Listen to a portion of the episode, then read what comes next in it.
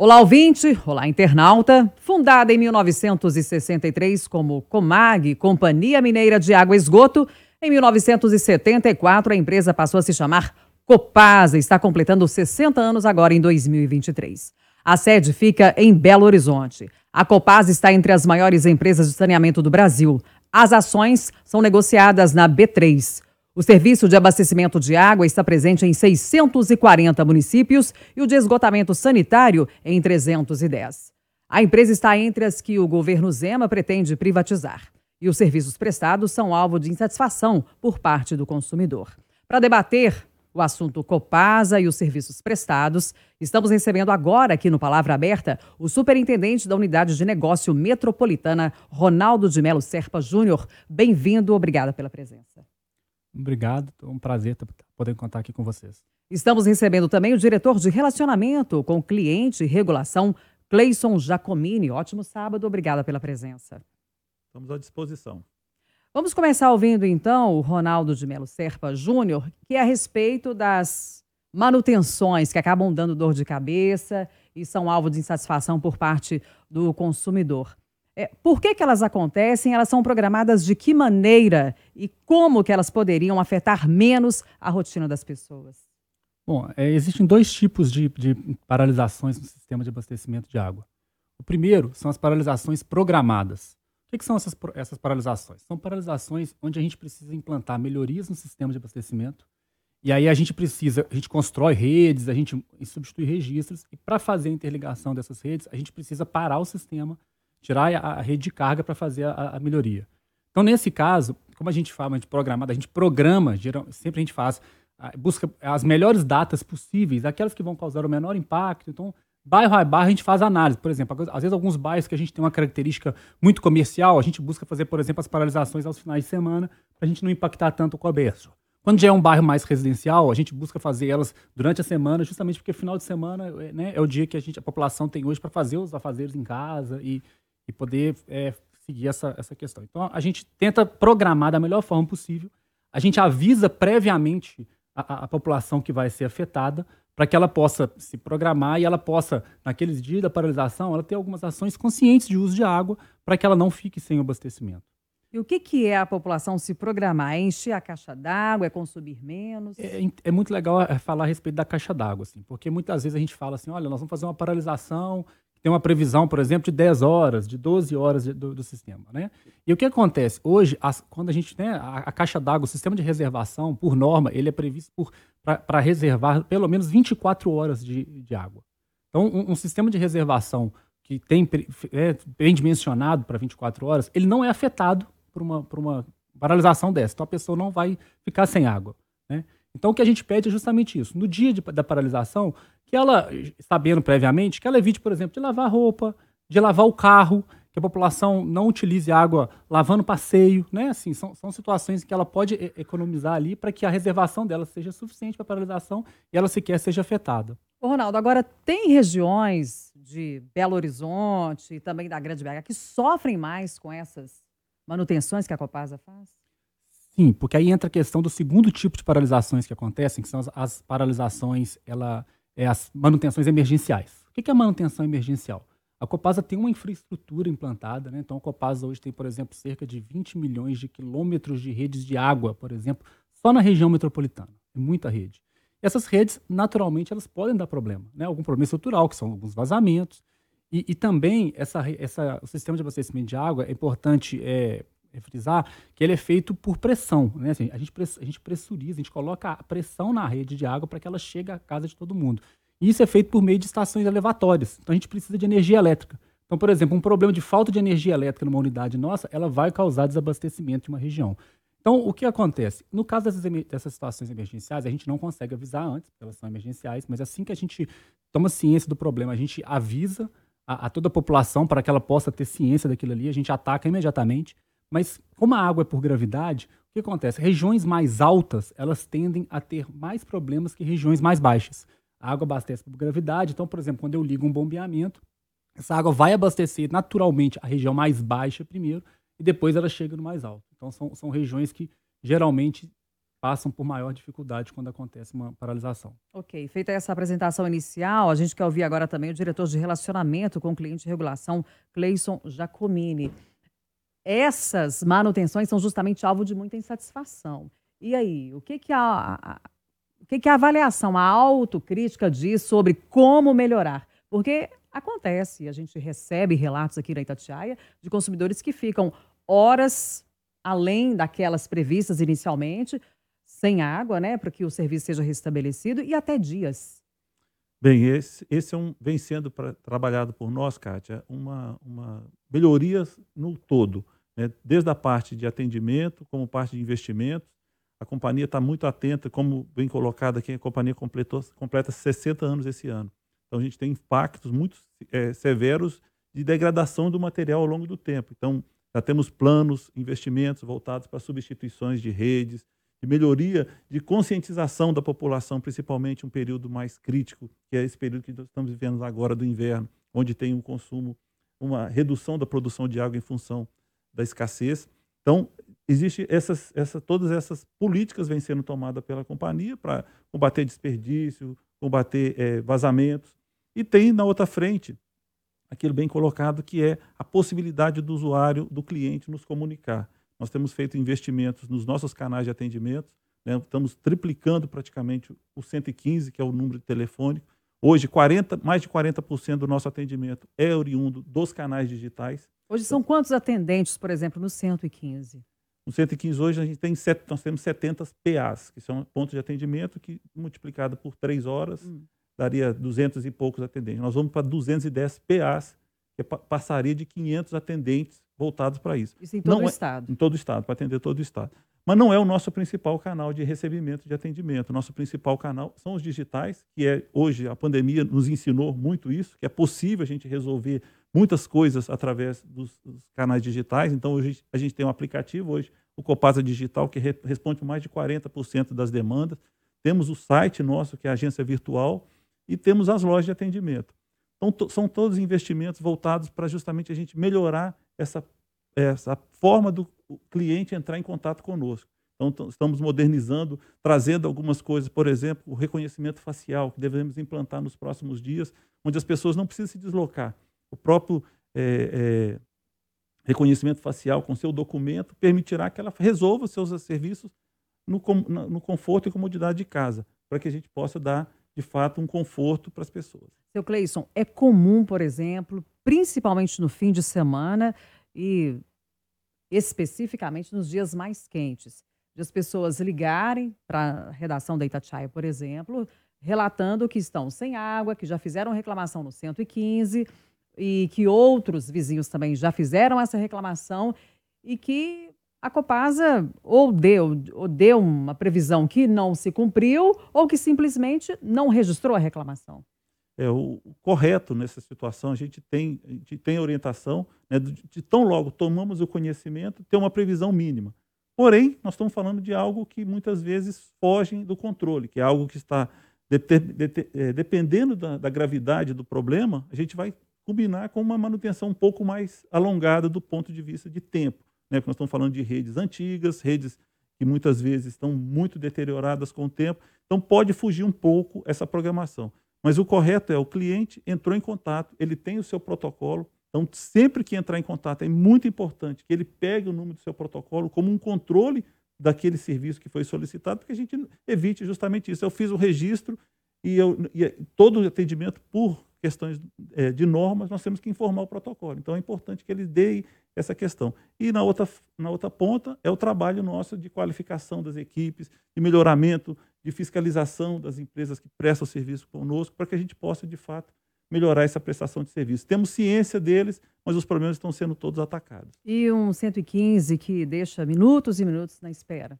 Pois então, o nosso tempo médio hoje de espera é em torno de 4 minutos do 115 e de atendimento 5 minutos. Não é um tempo tão é, é, crítico. Mas em acontece, momento, mas é, acontece de que determinado, se eu tiver um rompimento de uma adutora que uma, abrange uma região muito extensa, uhum. aí sim é um fluxo, como acontece com energia, quando acontece com outros operadoras de telefonia ou de, de TV a cabo ou de internet, que, que há um, um fluxo maior. Mas a gente está, de fato, ampliando esses canais, permitindo que os usuários possam entrar em, em, contato conosco, independente do 115, com outros tipos de canais, para que dê mais mobilidade e conforto para eles.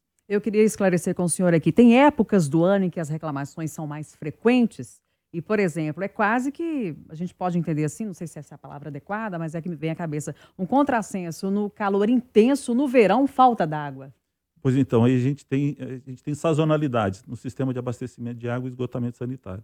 A gente tem, por exemplo, Cláudio, um problema muito sério de desconhecimento da população do que vem a ser a rede pluvial, que é águas de chuva, da rede de esgoto.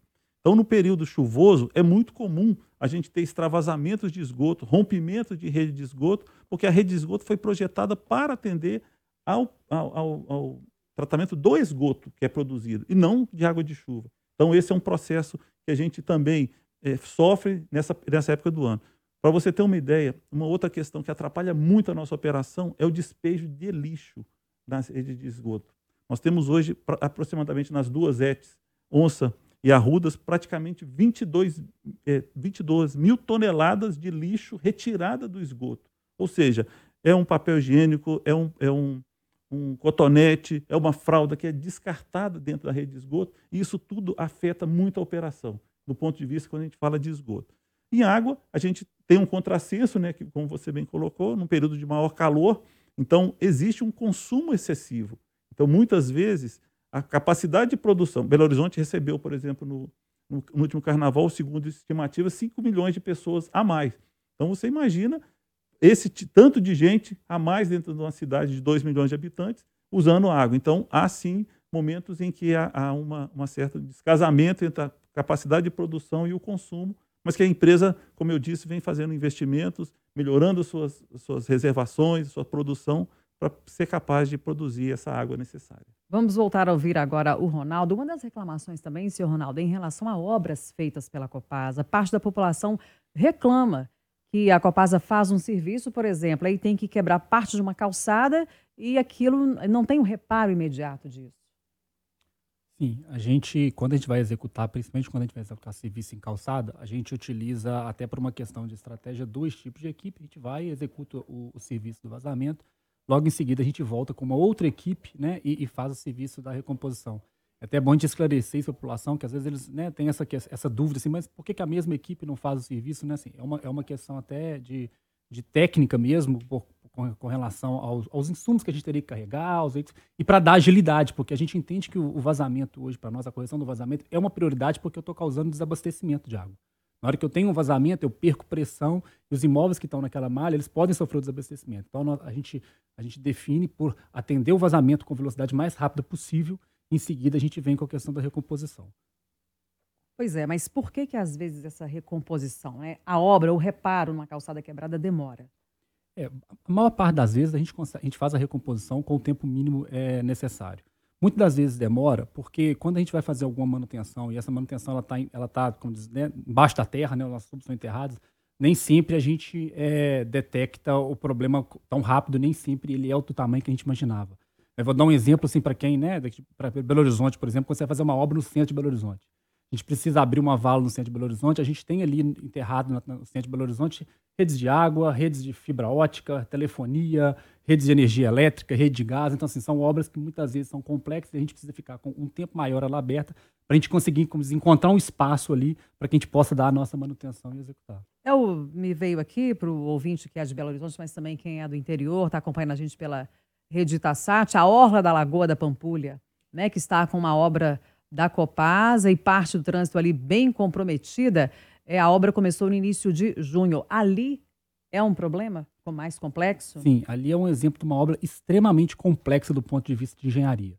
Ali é uma obra que a gente está fazendo, a gente está refazendo a rede de esgoto naquele trecho, é um interceptor de um, um metro e meio de, de, diâmetro, e a gente precisou refazer ele, inclusive, por baixo da Avenida Antônio Carlos todinha.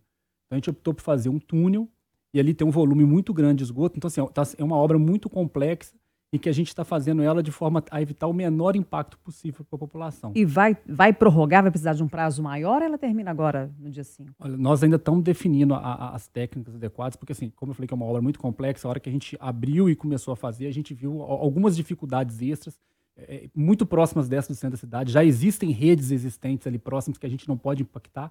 Então, nós estamos tentando é, buscar a forma melhor possível na parte técnica para resol resolver a obra o mais rápido possível. É, Cleison, existem é, cidades aqui da região metropolitana onde a Copasa não está presente? É comum, por exemplo, a gente receber muita reclamação da cidade de Esmeraldas. A Copasa atua lá na cidade?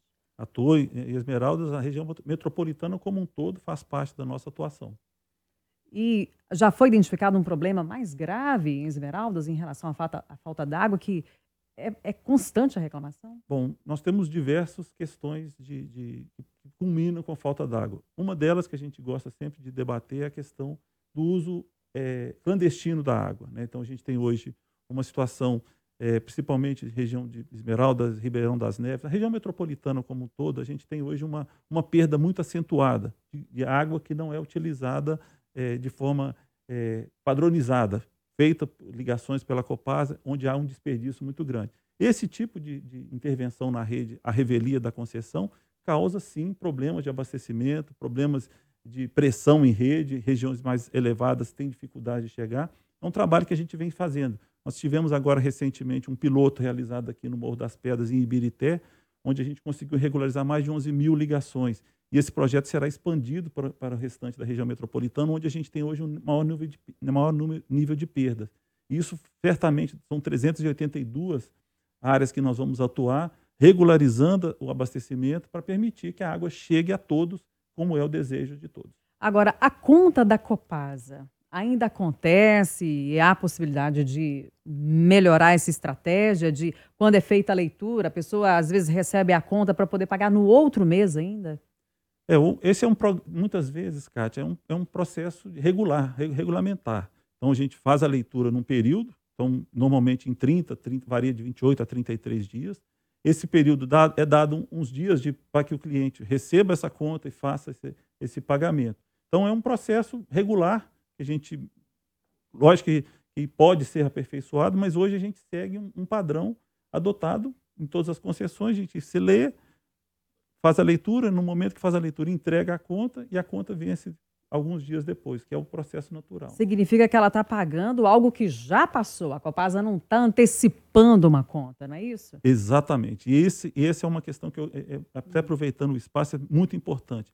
Cada usuário tem a condição de acompanhar o seu consumo diariamente.